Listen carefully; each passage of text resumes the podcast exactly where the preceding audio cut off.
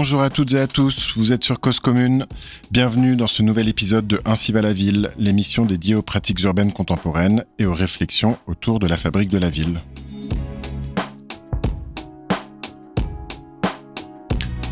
Le numéro d'aujourd'hui a été pensé en collaboration avec Idéal, l'Institut des hautes études pour l'action dans le logement, dans le cadre du projet Désir. Désir comme densité éprouvée, souhaitée, imaginée, redoutée.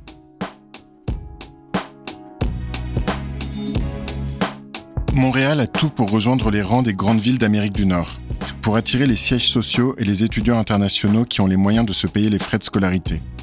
Vancouver, Toronto, New York, San Francisco sont les, exemples à suivre, des marchés où ça joue dur, villes talismans dont on répète les noms comme un mantra. D'après la petite caste de dirigeants que Marine apprend à chaque jour à connaître, Montréal a la planification urbaine idéale pour qu'elle merge de ses sols contaminés des tours d'habitation modernes. Le conseil municipal encourage ce genre d'initiative qui augmente la densité habitable et contribue au projet socialiste qu'il croit défendre.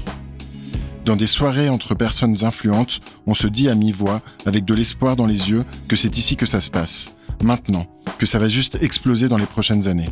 Toronto, Vancouver, c'est fini. Ça a rendu trop fou. C'est rendu trop fou. Le gros argent international s'est mis de la partie et certaines villes préparent des règlements municipaux qu'on compare à des pays nordiques, catastrophiques pour les bailleurs de fonds et des spéculateurs. Ici, on a bien quelques lois, mais elles ne sont presque jamais appliquées. Les locataires qui accompagnent les collègues de Marine sont souvent effrayés par la lourdeur des processus judiciaires.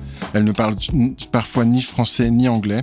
Ils ne connaissent pas toujours l'existence d'un tribunal du logement où les juges, eux-mêmes propriétaires, penchent du côté des possédants. Les étudiantes étrangères et autres permis vacances-travail s'en tapent que les prix montent. Elles louent n'importe quoi au gros prix avec l'argent de leurs parents. En septembre, un gars que Marine connaît a fait une énorme opération dans le Mile End en transformant son grand appartement en dortoir, louant ses livres superposés 500 dollars par mois. Ce passage est extrait d'un roman paru en cette rentrée littéraire 2023, dans lequel une fronde sociale concernant un immense projet immobilier va entraîner la chute de son architecte, la géniale, puissante et célèbre Céline Wachowski. Dans ce roman, il est question de ville, de vie et de toutes les subtilités qui peuvent se glisser derrière ces deux mots sous la plume à la fois précise et féerique de Kevin Lambert. Bonjour Kevin Lambert. Salut Paul. Alors, euh, Kevin, vous êtes écrivain, vous êtes un écrivain canadien. Vous avez fait paraître euh, plusieurs romans, euh, et donc ceci est le troisième. donc c'est le roman qui s'appelle Que notre joie demeure, que vous venez de faire paraître aux éditions euh, du Nouvel Attila. voilà. du dernier Attila. Merci beaucoup d'être avec nous. En lisant le, livre, on se rend compte que, que vous aimez la ville, que, ça, ça, se voit. Qu'est-ce qui, qu'est-ce qui vous plaît dans, dans une ville et pourquoi vous avez eu envie d'écrire là-dessus? C'est drôle parce que je suis pas sûr d'aimer la ville tant que ça. Euh, je, mais j'ai eu envie d'écrire sur la ville, par exemple. J'avais, j'avais des choses à dire sur la ville. Euh, moi, je viens d'une, petite ville euh, régionale à 5 heures au nord de Montréal, dans la région qui s'appelle le Saguenay-Lac-Saint-Jean. Donc, j'ai grandi à Chicoutimi. En gros, ça ressemble à une banlieue, mais avec un accès à la nature très facile. Euh, puis quand je suis arrivé à Montréal, j'ai trouvé ça euh, assez, assez violent. Même encore aujourd'hui, je dirais, je, trouve ça dur vivre en ville. À cause du bruit, à cause du béton. Euh, moi, j'ai besoin la ville m'inquiète parce qu'on voit pas beaucoup les champignons. Tu sais, on voit pas beaucoup. Je me demande où, sont les racines, où sont les. Euh, il y a, une théorie. Je sais pas si c'est une vraie théorie d'ailleurs ou si c'est un truc qu'on voit passer sur Instagram là. Mais tu sais, il y a des gens qui disent que si on laissait, on arrêtait la, production pendant deux ans puis on laissait juste la nature reprendre ses droits un peu partout, que euh, ça permettrait de régler une bonne partie des problèmes écologiques et tout. Puis des, fois, j'y pense, puis je suis en ville, mettons à Paris, puis je me dis, mais ici, je sais pas si en deux ans, ça pourrait vraiment repousser parce que le sol est tellement imperméable, il y a tellement... Moi, ça m'inquiète quand on voit une, craque dans le trottoir, puis qu'il n'y a pas de plante qui sort de la craque. Mm. Tu sais, je me dis, qu'est-ce qu'il y a en dessous quand même pour que quelle forme de destruction a eu lieu. Donc moi, je trouve euh, tout ça pour dire que la ville est, dure à vivre pour moi quand même. Alors, dans toute cette, euh, cette inquiétude qu'il peut y avoir autour de l'idée de ville, on a l'impression que justement c'est cette forme de densité euh, métropolitaine propre aux grandes métropoles comme, comme Montréal qui peut être inquiétante. Qu'est-ce que, qu'est-ce que ça t'évoque, cette idée de, de la densité? Mhm. Ben, je pense que nos villes ont été pensées euh, pour euh, beaucoup pour les voitures en fait. Donc surtout euh, surtout les villes nord-américaines, c'est encore plus encore plus patent. Puis ça, on, on le ressent dans l'air, on le ressent dans le bruit, on le ressent dans la dans le plan urbain. Puis moi, je trouve que la, c'est ça, c'est, quelque chose qui rend les villes un peu invivables. C'est pour moi, il faut vraiment envisager sérieusement de, bannir les voitures ou des, projets comme ça qui sont. Dès qu'on en parle, les gens ils crient à la catastrophe, là, mais il y aurait plein de manières de, le faire en, en, augmentant l'accessibilité par les transports en commun ou en, ou en, autorisant certains transports, blablabla. Mais Montréal, euh, Montréal, c'est une ville effrayante parce qu'il y a des camions immenses. Euh, ça, vous avez pas beaucoup ça à Paris, mais il y a des, il y a des camions de livraison, des 10 roues là, qui, qui, qui, roulent sur les petites rues, euh, de, même les rues résidentielles. Euh, puis la, la, livraison se fait souvent par des immenses camions. Puis l'hiver, c'est assez impressionnant là, quand ils ramassent la neige. Quand il y a des grosses tempêtes de neige, il, il, y a des déneigeuses qui, qui, qui balaient la neige sur les, sur les trottoirs. Mais ensuite, il y a des immenses euh, camions bennes qui viennent ramasser cette neige-là, qui roulent à toute vitesse, puis qui tuent des cyclistes, qui tuent des piétons. Euh, mais donc, je divague un peu, mais c'est ça. Il y, a tout ça pour moi dans la ville. Mais la ville m'a intéressé dans ce roman-là aussi parce que c'est un lieu, je trouve, euh, c'est le lieu par excellence pour penser le pouvoir, je crois. Parce que le pouvoir est matériel dans une ville. On voit son organisation euh, concrète. Oui, c'est drôle parce que c'était ma, question suivante. le philosophe Hegel écrivait que l'air de la ville rend libre. Et en fait, en, lisant le, livre, on se rend compte que si l'air de la ville rend libre, euh, il rend aussi euh. Donc finalement, le livre décrit cette haute société montréalaise contemporaine, une élite financière mondialisée qui est connectée finalement uniquement au réel par des immenses projets qui, qui, sortent de terre grâce à elle. Euh, est-ce que pour, ouais, pour vous, la ville, c'est là où s'incarne la puissance contemporaine, comme auparavant elle pouvait s'incarner dans d'autres types d'actions ou de ou d'endroits? Oui, je pense que oui, parce que la ville n'est plus, je sais même pas si elle l'a déjà été, un historien pourrait nous le dire, mais n'est pas aujourd'hui un projet public. la ville est un projet privé. Euh, puis on, le voit de, plus en plus avec la, commodification de l'immobilier. Donc le marché immobilier qui devient vraiment un marché où on peut s'enrichir, où on peut. Euh, puis ça fait que ce sont des, ce sont des, des capitaux privés, ce sont des bourgeois, ce sont des investisseurs qui prennent les décisions souvent les plus marquantes pour la ville, qui exercent aussi des pressions, qui ont, qui ont le moyen de faire du lobbyisme auprès des élus aussi pour, euh, pour influencer les, les, les décisions urbaines. Donc les les villes ont un peu de pouvoir, peuvent passer des règlements et tout, mais quand même, euh, en tout cas à Montréal, quand on voit une nouvelle construction, puis c'est très fréquent actuellement parce qu'il y a une pénurie de logements, donc, euh, assez fréquemment, on voit, euh, on voit des pâtés de maisons être rasés ou des, terrains vagues se transformer en chantiers. Puis ces chantiers-là sont presque toujours des grandes tours d'habitation de luxe. Donc, des condos mais, qui se présentent même pas comme de luxe, qui se présentent juste comme des condos réguliers, mais c'est tellement cher que à peu près, personne que je connais, moi, le moyen de s'acheter, s'acheter un appartement comme celui-là. Mais donc, je trouve que la, la moi, je m'inquiète de ça un peu. Je m'inquiète du fait que le paysage urbain, puis on sait que les villes ne changent pas rapidement. Les, ce qu'on construit dans une ville reste pendant des centaines d'années mhm. parfois. Puis donc, je m'inquiète du fait que le paysage urbain devient et de plus en plus l'œuvre d'une classe sociale restreinte, étroite, puissante, puis euh, argentée aussi. Effectivement, il y a donc cette, cette, cette puissance qui, et créatrice, créatrice de formes, de formes euh, architecturales euh, notamment, également euh, créatrice d'une certaine forme de, de, standardisation, parce que vous décrivez donc dans le livre la mode de l'architecture internationale, où les mêmes architectes construisent des bâtiments similaires, des musées, des sièges sociaux, des passerelles, des salles de concert aux quatre coins du monde. Donc il y a, une forme de standardisation. Est-ce que vous, vous trouvez quand même, euh, quand, vous voyagez, quand vous arrivez à Paris en venant de Montréal ou que vous voyagez dans d'autres villes, euh, qu'on arrive, mine de rien, à différencier les villes? Est-ce qu'il reste des différences? Mais on, voit qu'elle s'amoindrit, ces différences-là, même dans les types de commerce. C'est-à-dire, la gentrification, on la voit à peu près partout en Occident. Puis c'est fascinant comment le café de troisième vague euh, tantôt, j'ai pris un café en m'en venant. J'aurais pu être à Montréal, j'aurais pu être à New York, j'aurais pu être au Portugal, j'aurais pu être euh, à Los Angeles. Il y a une sorte de, de, ouais, de, il y a quelque chose de, comme tu le dis, de d'une internationale, euh, euh, de la, de la, de la Puis le, je trouve qu'on on le voit à un tout autre niveau dans l'architecture de certains grands projets publics puis ou privés. Mais donc, euh, souvent, ces grandes boîtes d'architecture-là qui travaillent à l'international ont des tarifs très, très compétitifs. Donc, quand c'est des, quand c'est des appels d'offres publics, au Québec, ça arrive souvent. Donc, il y a un appel d'offres public pour un, pour un projet. Donc, il y a un concours, en fait, les architectes soumissionnent. Puis euh, au Québec, il y a une loi qui oblige euh, les gouvernements à donner le projet au plus bas soumissionnaire. ça, les architectes, là, depuis 20 ans, euh, militent contre ça, disent que ça n'a pas de bon sens parce que justement, souvent, ça fait que les projets vont à des, à des boîtes généralistes, internationales, puis qui sont qui prennent très peu en compte l'histoire des lieux, la, la, spécificité urbaine, euh, puis qui commettent des fois même des, erreurs, là, qui, qui, construisent des choses qui sont pas adaptées euh, à notre ville, à, nos climats aussi, qui sont, qui sont très froids, euh, ben, qui peuvent être très froids l'hiver.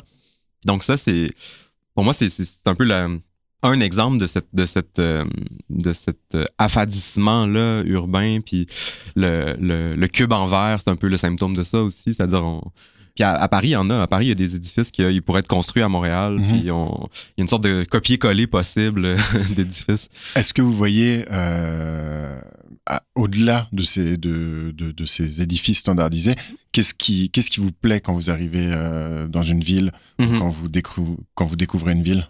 Ce qui me plaît, je pense, des villes, c'est... ben, ça dépend, ça dépend des villes, mais Montréal, ce que j'aime, c'est euh, les parcs, c'est les arbres. Il y a vraiment quand même une, une, place pour la verdure dans la ville. J'aime aussi beaucoup les cimetières. Ça, c'est quelque chose qui me touche beaucoup des villes. C'est-à-dire, où, où, où place-t-on les morts dans la ville? Euh, Est-ce qu'ils sont inclus? Est-ce qu'ils sont emmuraillés? Euh, je trouve que les cimetières, c'est des lieux souvent très émouvants, puis c'est des lieux de très accueillants aussi. Comme quand je suis à Paris euh, puis que je dois faire une entrevue par téléphone, tu sais, c'est comme la comme la rue est bruyante, souvent je vais au cimetière parce que c'est le silence. Puis c'est des bons endroits je trouve pour réfléchir, pour parler aussi. Puis Montréal, c'est assez intéressant parce qu'il y a, y a une montagne au milieu de Montréal qui s'appelle le Mont-Royal. Puis la moitié de la montagne, c'est euh, Westmount, Outremont. C'est les deux quartiers les plus riches, en fait. Puis l'autre moitié, c'est un immense cimetière qui ronge la moitié de la montagne. Donc, c'est vraiment les morts et les riches sur la montagne. Puis, euh, c'est des, les, cimetières sont, sont gigantesques. Là, sont vraiment, on peut, on peut s'y perdre. Donc, ça, ça, ça, ça, me, touche beaucoup des villes. Ouais. Dans, dans, le livre, euh, le personnage principal de Céline fait face à ce qui est d'abord une petite polémique qui finalement l'emportera malgré, malgré ses efforts sous la pression non pas des manifestants mais des, des, actionnaires qui ont peur pour le cours de l'action de, de l'entreprise de, de, Céline. Alors j'avais une question naïve. Pourquoi est-ce que les gens en veulent aux architectes euh, pourquoi, pourquoi toute cette colère dès qu'il y, a un projet? Ouais, c'est une très bonne question parce que c'est ça, moi non plus. Euh, après avoir écrit ce roman, je suis pas certain, je saurais pas doser le niveau de responsabilité de Céline Wachowski dans, ce, dans cette polémique-là en particulier. C'est-à-dire qu'elle a certainement une part, euh, une part de responsabilité, mais euh, je pense aussi que c'est le visage de...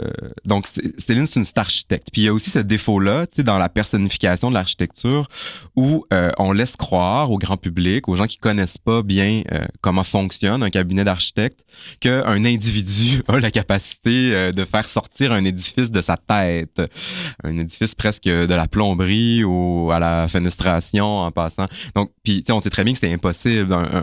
L'architecture est fondamentalement un art euh, collectif. Bien sûr.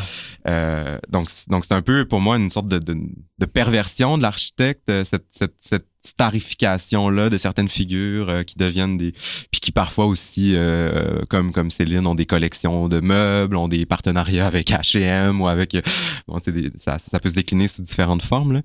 Mais donc, je pense aussi qu'elle devient la cible pour ça, parce qu'elle est moi, je la vois comme quelqu'un qui, qui, qui, qui, a rêvé pour, la, sa société, pour le monde, mais qui, qui est allé un peu trop loin dans le rêve, peut-être, qui n'a pas, su, euh, qui a pas su démissionner à un moment, puis qui est allé vraiment au bout des logiques capitalistes néolibérales de notre monde.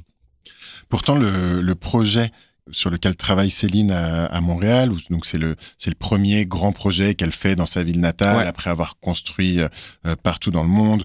Donc euh, elle en est très fière. Elle, elle y travaille beaucoup.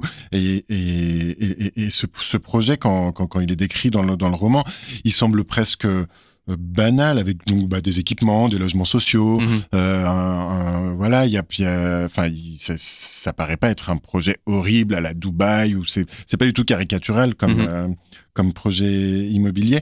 Et pourtant, il y a cette euh, il y a cette fronde que- qui qui se monte.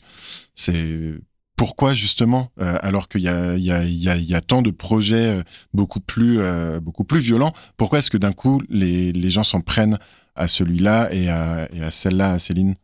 Ben, ce qui m'intéressait, c'est la question du corollaire. C'est la question de, l'effet euh, oblique, de l'effet involontaire. euh, euh, donc, donc, puis à Montréal, on a eu, on a eu des débats de cet ordre-là quand, euh, dans mon roman, c'est tout près de, de ce campus universitaire-là, mais il y a quelques années, l'Université de Montréal a, ouvert un nouveau campus sur un terrain vague, en fait. Donc, il n'y avait rien qui était rasé pour ça. Puis, c'est, ce terrain vague-là est à la jonction de deux quartiers. Outremont, qui est un quartier bourgeois, et Parc Extension, qui est le quartier le plus pauvre au Canada. Puis donc, que faisait ce, ce nouveau pavillon-là, c'est que euh, il y avait aussi le projet de créer des passerelles parce qu'il y a un chemin de fer qui séparait les Mhm. deux quartiers, donc une sorte d'aberration urbanistique là, qui, a, qui, empêchait la, cir- qui a empêché la circulation pendant très longtemps. Mais ça a fait que à Parc Extension, les loyers ont pu rester relativement bas, puis justement accueillir euh, des immigrants, des gens plus pauvres. Euh, puis euh, donc avec le projet de l'Université de Montréal, il y a eu ce, désir-là de construire des passerelles, de faciliter la mobilité sociale, euh, la, mobilité urbaine entre les différents quartiers et tout. Puis je trouvais que c'était un cas vraiment euh, intéressant, puis moi qui m'a beaucoup habité parce que sur papier, qui voudrait être contre la mobilité? Tu sais, c'est des valeurs, on dirait, qui sont partagées, on pense même de gauche, tu sais, qui, qui, qui, qui peut dire non, non, moi je pense que les gens devraient pas circuler dans une ville, puis on devrait tu sais, enfermer les pauvres dans leur quartier et tout. Mais il y avait quand même cet effet-là, puis qui avait été documenté par des chercheurs, qui, qui avaient même, même les groupes militants de, de droit au logement avaient, avaient euh, sonné l'alarme pour dire mais attendez, là, c'est que le, le, le campus universitaire va amener euh, plein de travailleurs, plein de travailleuses qui font des très grands salaires. Ces gens-là vont vouloir se loger près de leur lieu de travail. Il va y avoir des étudiants, puis les, les étudiants, quand même, participent à la gentrification, parce que souvent, c'est des gens qui, euh, cherchent des logements temporaires pour deux, trois, quatre ans. Euh, souvent qui se font avoir aussi. Euh, quand c'est des étudiants étrangers, des fois, ils ont, beaucoup d'argent aussi à investir. Euh, si- S'ils viennent de France, ben, c'est des euros. Donc, au Canada, le dollar canadien est plus bas. Donc, c'est ça. la population étudiante, étonnamment, participe parfois à la, à la gentrification. Puis autour, autour des universités, les logements sont souvent très chers. Donc, il allait avoir toutes ces conséquences-là obliques, mais d'un projet qui était, dans l'absolu, tu sais, c'est- un campus universitaire, donc c'est pour l'éducation. Et finalement, ça, ça pose la question euh, plus plutôt que des causes de la gentrification, euh, de, de comment est-ce qu'on protège les, les populations qui vivent là et comment est-ce Exact. qu'on assure un droit au logement et un droit à rester euh, vivre dans, le, dans, dans un quartier euh, réel et pas. hum, Oui, puis c'est ça qui m'intéressait parce que souvent, c'est- complexe, les, les- les Mm. enjeux de gentrification. Tu sais, c'est- rarement, c'est quelqu'un, euh, tu sais, une sorte de diable mal intentionné qui se dit Ah, je vais chasser les pauvres pour construire. Il y en a, là, évidemment, ça existe, mais, mais je trouvais qu'un cas comme celui-là était plus intéressant parce que justement, il est très ambigu, puis il pose Mm. plein de problèmes à la réflexion. Puis c'est avec ces problèmes-là qu'on pense, je pense. On va y revenir dans la deuxième partie de Ainsi va la ville, mais en attendant, on va marquer une première pause musicale euh, en écoutant le rêve de Stella Spotlight de Diane Dufresne, qui est une chanson qui apparaît euh, dans, le, dans la première partie du, du roman euh, lors d'un anniversaire surprise.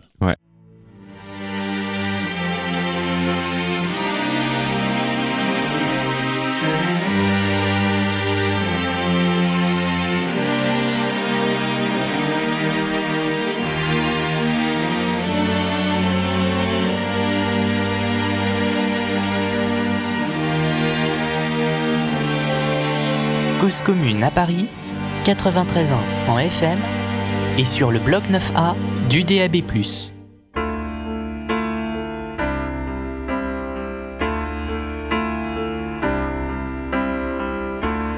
L'univers est un star système.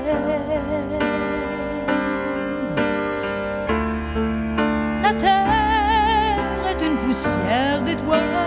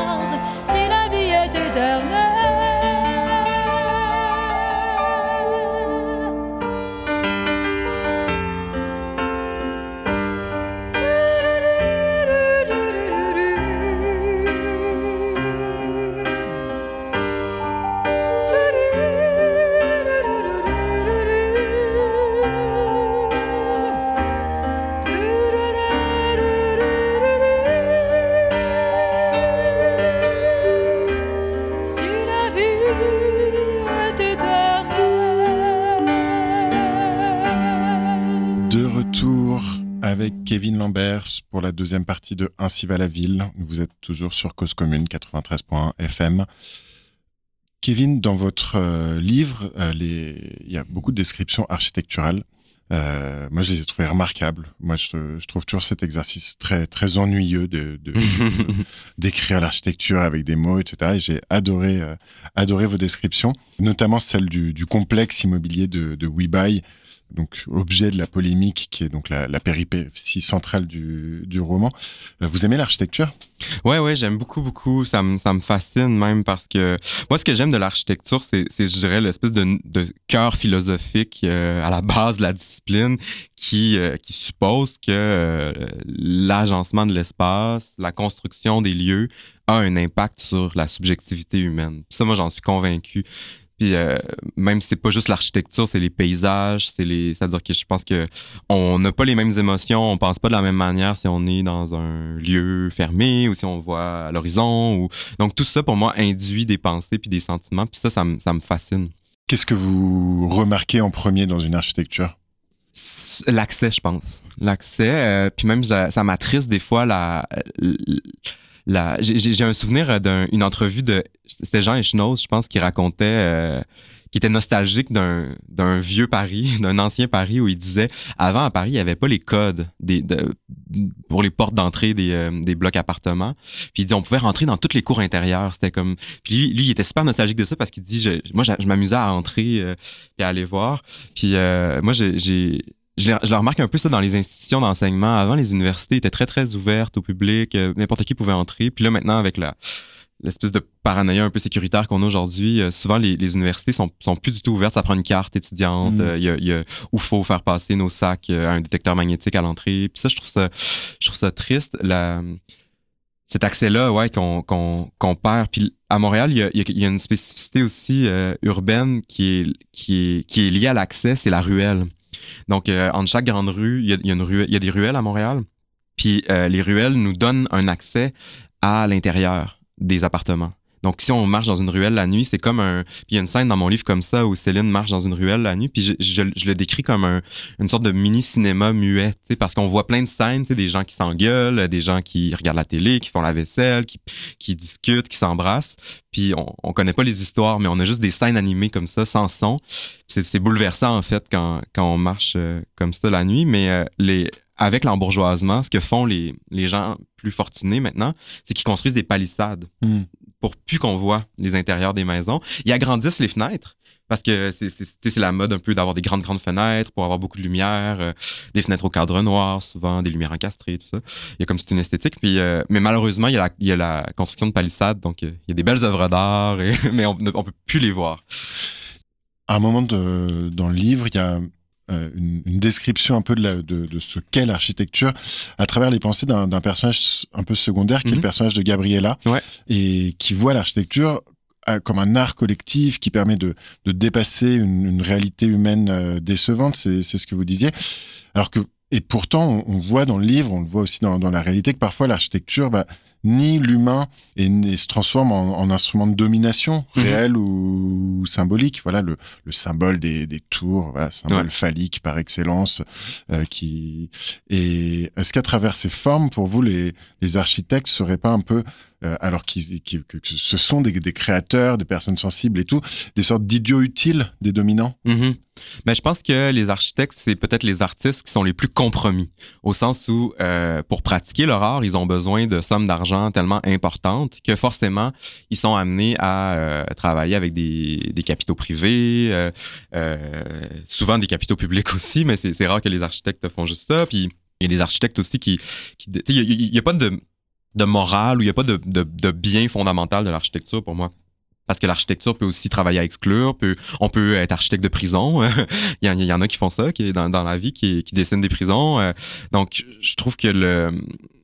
Les architectes, pour moi, devraient quasiment avoir une conscience sociale plus grande que les Mhm. autres artistes. J'ai- de très grandes attentes envers les architectes parce que ils ont tellement de pouvoir. Puis, euh, la... tu sais, moi, je veux dire, si j'écris un mauvais roman, peut-être que je vais faire de la peine à quelques personnes ou que je vais, je vais, je vais donner une fausse image de quelque chose puis que ça va être dommageable. Mais euh, ça va pas marquer les esprits pendant des centaines d'années. Ça va pas.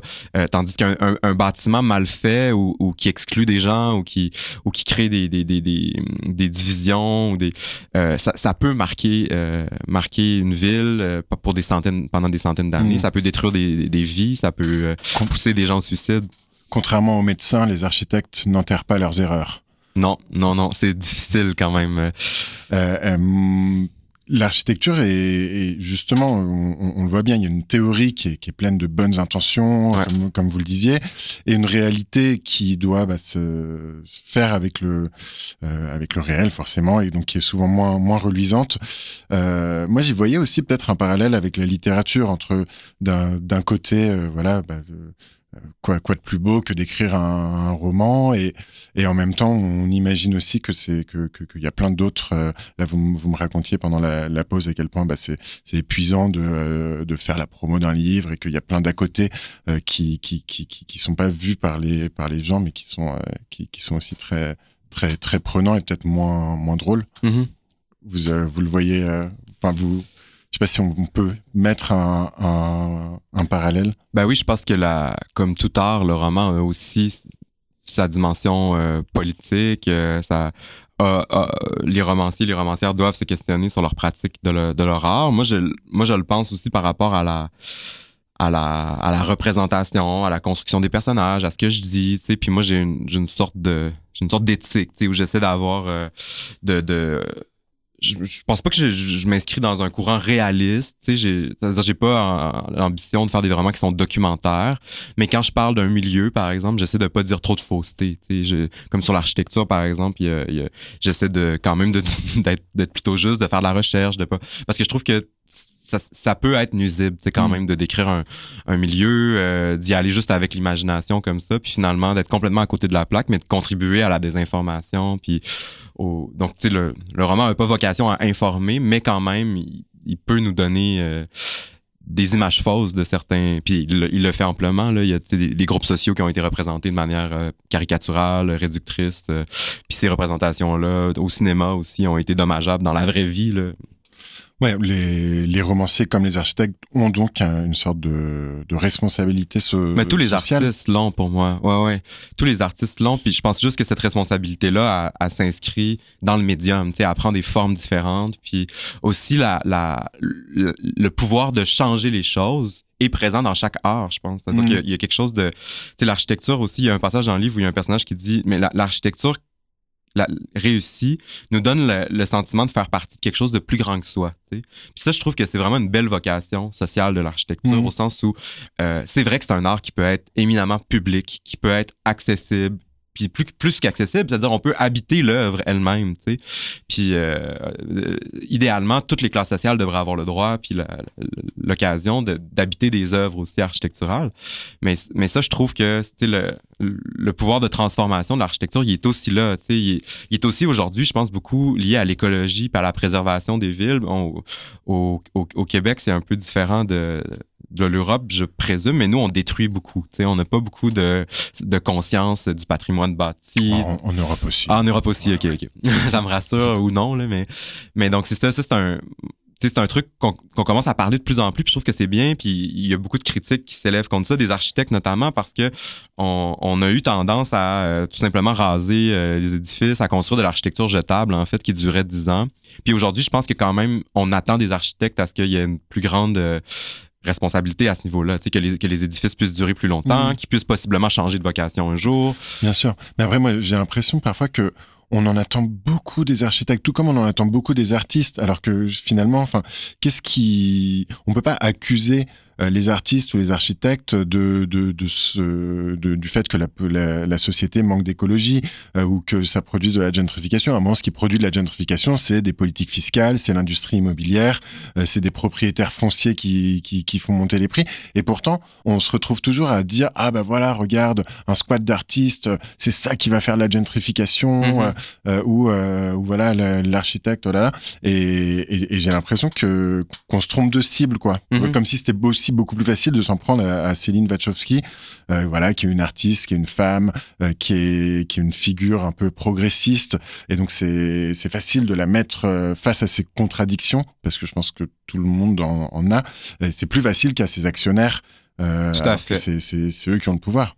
Oui, parce qu'il y a des structures d'invisibilité. C'est-à-dire que les, gens qui ont, le, qui ont le vrai pouvoir, il, y a toute une série de dispositifs qui visent à les, à, les, à les retirer du regard. On les voit pas, ces gens-là, on les entend pas. Les gens qu'on voit puis qu'on entend, c'est souvent les gens qui mènent les projets comme les architectes. Donc, c'est pour ça que dans, dans le roman, je pense qu'on s'en prend à elle. Aussi, Céline, c'est un cas particulier parce que elle est architecte, mais euh, elle est aussi. Oui, c'est euh, pas la petite architecte du coin de là. non, non, non. Elle est propriétaire de, de, de bâtiments partout dans le monde. Elle a aussi de l'argent dans des paradis fiscaux. Euh, donc, tu sais, elle a des usines de. Parce qu'elle a une collection de meubles. Donc, elle a des usines au Bangladesh qui produisent ses meubles. Donc, tu sais, il y a quand même un côté, euh, je pense, très critiquable de, sa, de son œuvre générale. Mais c'est vrai que je pense que on, les artistes, des fois, sont des cibles, des cibles un peu plus faciles. Mais moi aussi, j'avais, j'avais comme. Comme objectif de montrer cette classe sociale-là, pas seulement les architectes, mais aussi tout, tout le milieu euh, décisionnel, tout le milieu politico-bourgeois qui, qui, qui décide des grandes orientations des villes, en fait. Puis ces, ces gens-là, euh, même euh, l'architecture, des fois, les, les, les, les construit comme inaccessibles. C'est-à-dire, ils vivent en haut des tours, Mhm. euh, ou ils vivent sur des, dans, dans des grands manoirs au bout d'un, chemin gardé par une, par une grille. donc, il y a toute une série, c'est ça, de, trucs qui visent à les, à, les, à les protéger, à les écarter du monde. Puis même la gentrification, des fois, on le voit.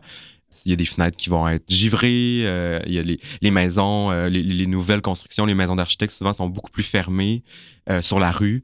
Donc il y a vraiment, je trouve, un désir de se couper comme ça. On va marquer une deuxième pause musicale en écoutant Pitou de Les Louanges et on se retrouve juste après pour la dernière partie de Ainsi va la ville. causecommune.fm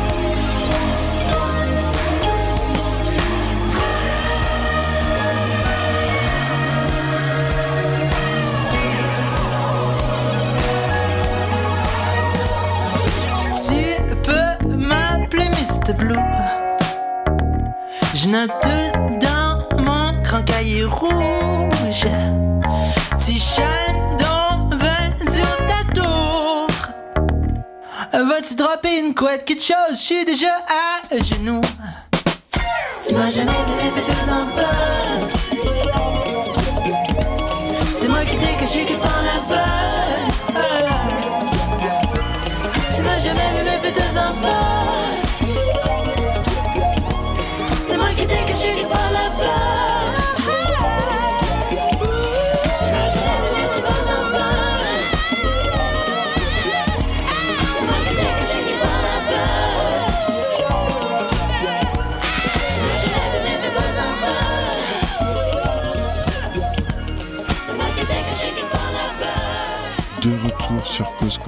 La dernière partie de Ainsi va la ville. Euh, nous sommes toujours avec Kevin Lambert, euh, romancier, euh, qui vient de sortir Que notre joie demeure, euh, son troisième roman aux éditions du Nouvel Attila. Euh, souvent, la production de la ville est vue comme euh, un élément très technique, très technocratique, et qui est plein de, plein de sous-entendus politiques, de montages financiers qui viennent complètement dépasser les, usages euh, et les usagers.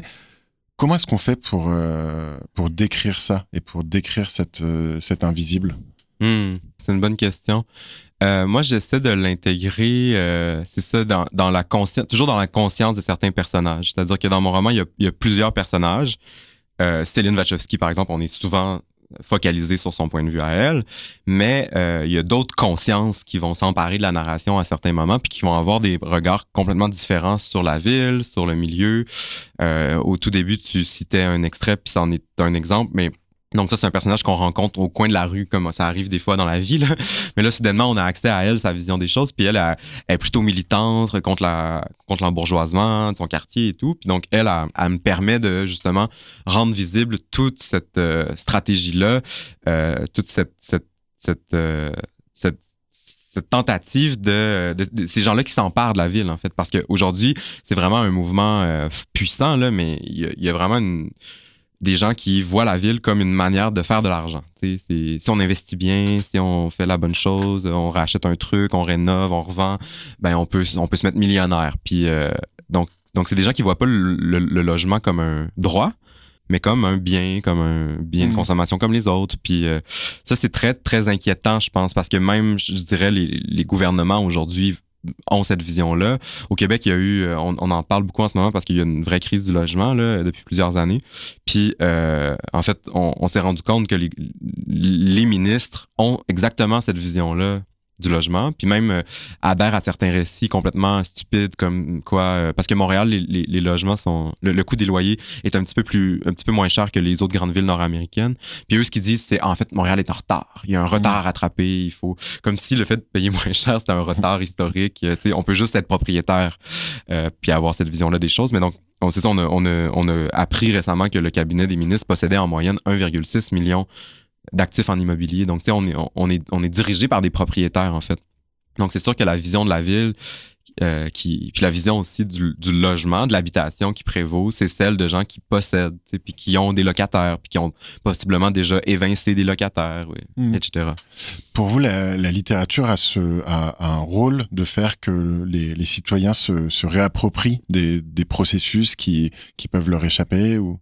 Ouais, complètement. Puis la, littérature est une sorte de, lieu de conflit aussi pour moi. Donc, avec tous ces points de vue-là que je mentionnais tout à l'heure, moi, je, tranche pas nécessairement, c'est-à-dire que je fais coexister des points de vue. Puis c'est une manière pour moi de tendre la main à la lectrice ou au lecteur de dire, tu toi aussi, tu as un point de vue dans cette histoire-là. Comment tu te situes? Comment. Euh, puis je pense que c'est. Moi, moi, pour moi, le, le, le, vrai effet politique que peut avoir la littérature, il est à ce niveau-là. Parce que si on dit aux gens trop quoi penser, tu sais, les, Mm. les romans qui, qui veulent trop orienter ou qui veulent passer un message ou une thèse, souvent, produisent l'effet inverse parce que ça. On est un peu tête de cochon. En tout cas, moi, je le suis, là, je suis un peu tête de cochon. Donc, si on me dit quoi penser, j'ai envie de penser le contraire. Mais, euh, mais je trouve que dans cette, dans cette manière-là de, de, de, de faire coexister, c'est rare dans la vie que des points de vue adverses coexistent.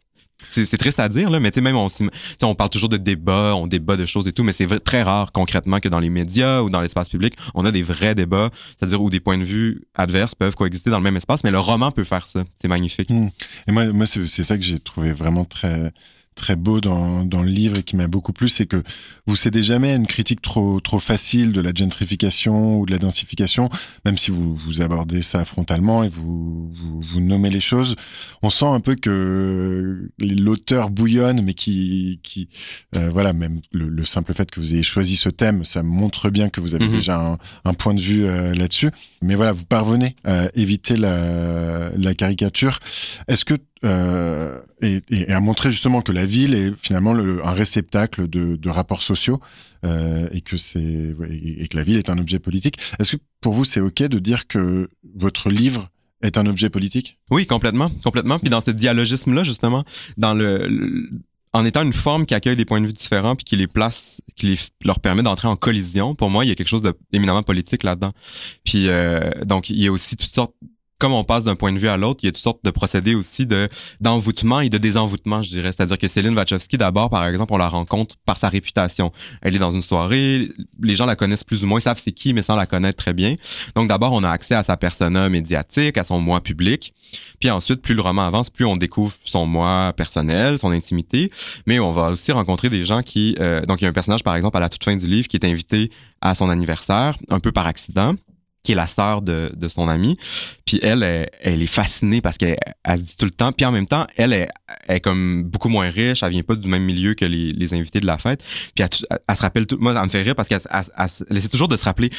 Ah, mais elle est vraiment gentille, cette femme-là. Ah, mais elle est tellement intéressante. Ah non, mais tu sais, faut pas que j'oublie que j'ai lu des articles qui expliquent comment euh, elle exploite des gens au Bangladesh, puis comment. Fait qu'elle est toujours pris dans cette espèce de fascination, puis après ça, désenvoûtement, tu sais. Puis je pense que c'est juste un exemple, mais pour montrer, je pense que le roman aussi peut fonctionner comme ça, c'est-à-dire à la fois construire notre fascination, jouer de notre fascination pour la richesse, pour le pouvoir, pour la puissance, pour les artistes aussi, mais euh, instaurer des processus aussi critiques, Ouais, qui viennent montrer euh, Exactement, qui viennent montrer comment se construit une fortune comme celle-là, justement. tu sais. Je pense que c'est Ken Loach, à un moment donné, il dit, euh, il dit euh, le cinéma hollywoodien, hollywoodien montre toujours des riches. Tu sais, les familles sont toujours dans des grandes maisons et tout, mais montrent jamais comment ils ont fait leur argent, d'où vient leur fortune. Puis je pense que le roman est intéressant pour ça aussi, parce qu'on peut à la fois montrer la fortune puis montrer d'où elle vient.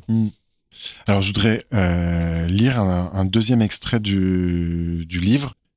Le jour où commença la construction, des présences se laissèrent voir à l'entrée du site, regroupées en un petit tas dans lequel on avait piqué des pancartes.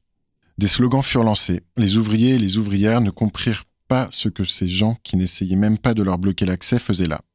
Il n'y eut aucun article sur ce petit groupe de protestataires sans importance qui venaient manifester la possibilité d'un autre rêve pour la ville. Ils étaient mus par un désir sincère, elles envisageaient un horizon différent, tout petit, qu'ils entrevoyaient mal, mais auquel elles croyaient fermement, et qui ne perça pas un trou dans les plans de développement du complexe Webuy. Céline fréquenta le chantier ce jour-là. Elle ressentit une forme de tendresse à leur égard. Cette poignée de monde, de gens comme elle, en voulait davantage. Ils demeuraient insatisfaits de ce qu'on leur offrait. Elle chantait que des possibilités meilleures existaient pour Montréal, et cela la touchait.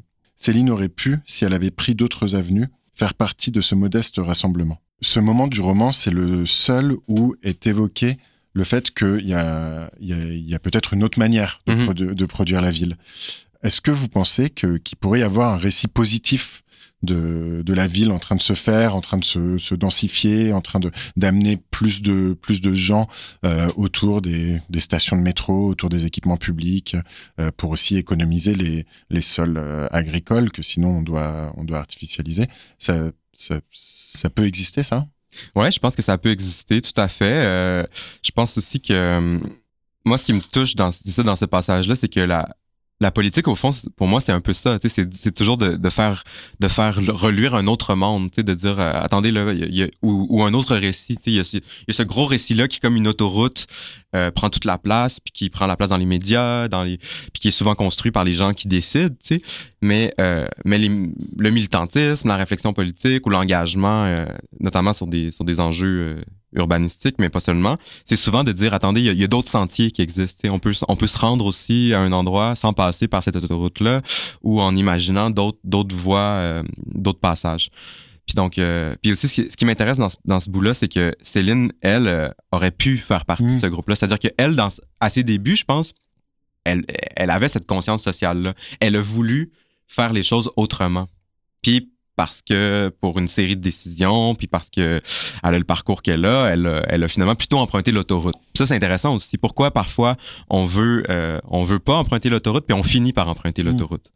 Et de toute façon, j'ai l'impression que même dans les, dans les chemins de traverse, il y a aussi de la, de la complexité et que si, euh, euh, si on faisait un roman sur le personnage de Marine, donc euh, l'activiste en faveur du, du, du droit au logement, Mhm. euh, dont on était un peu dans la tête euh, au, au début, dans l'extrait du début de l'émission, euh, et ben on, on verrait bien qu'il n'y a pas non plus de tout, tout tout comme la, la gentrification, c'est pas un, un- un processus euh, univoque, etc. Il Mhm. n'y a pas non plus de pureté absolue Ah non, pas euh, du dans, euh, du, du côté des militants et des activistes, et du heureusement, parce que c'est des humains tout autant. Exactement, ouais, ouais. Puis euh, je pense que c'est ça. Les, les- les- Aussi, moi, ce qui m'intéresse, c'est comment on est tous et toutes pris dans des logiques qui nous dépassent, y compris euh, les, militants, parce qu'ils sont dans le même monde que Céline Wachowski.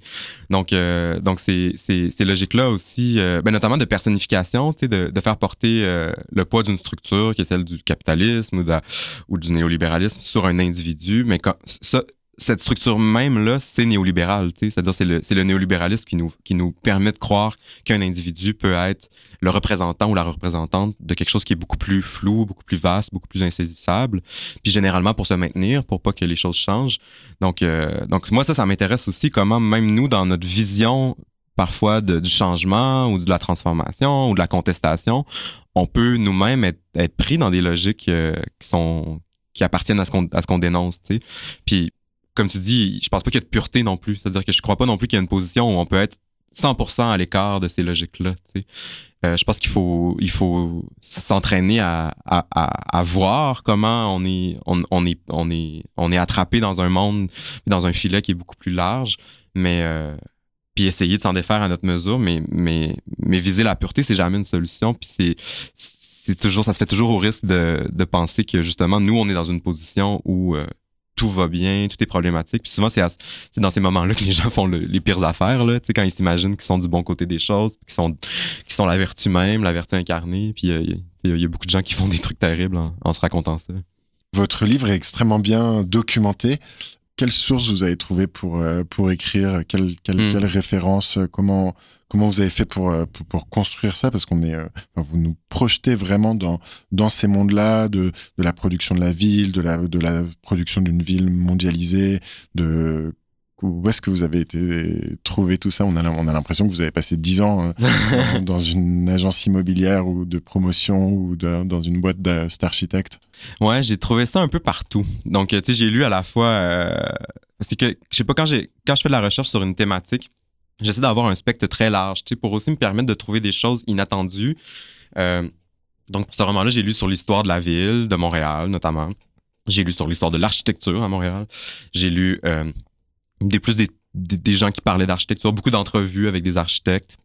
Euh, parce que ça me permet à la fois d'entendre, d'avoir des informations sur le milieu, mais aussi d'entendre l'espèce de mythologie personnelle que, que les Mm. architectes se Il y a un construisent. discours euh, qui, est, qui est très caractéristique. ouais. Ouais, complètement, complètement. Puis euh, après ça, j'ai rencontré des gens. Ça aussi, c'est vraiment important. J'ai fait relire aussi. à- En fait, ma, ma réviseure, son, son copain, il était architecte. Donc, c'était un peu par hasard, mais c'était parfait parce qu'elle, elle connaissait bien.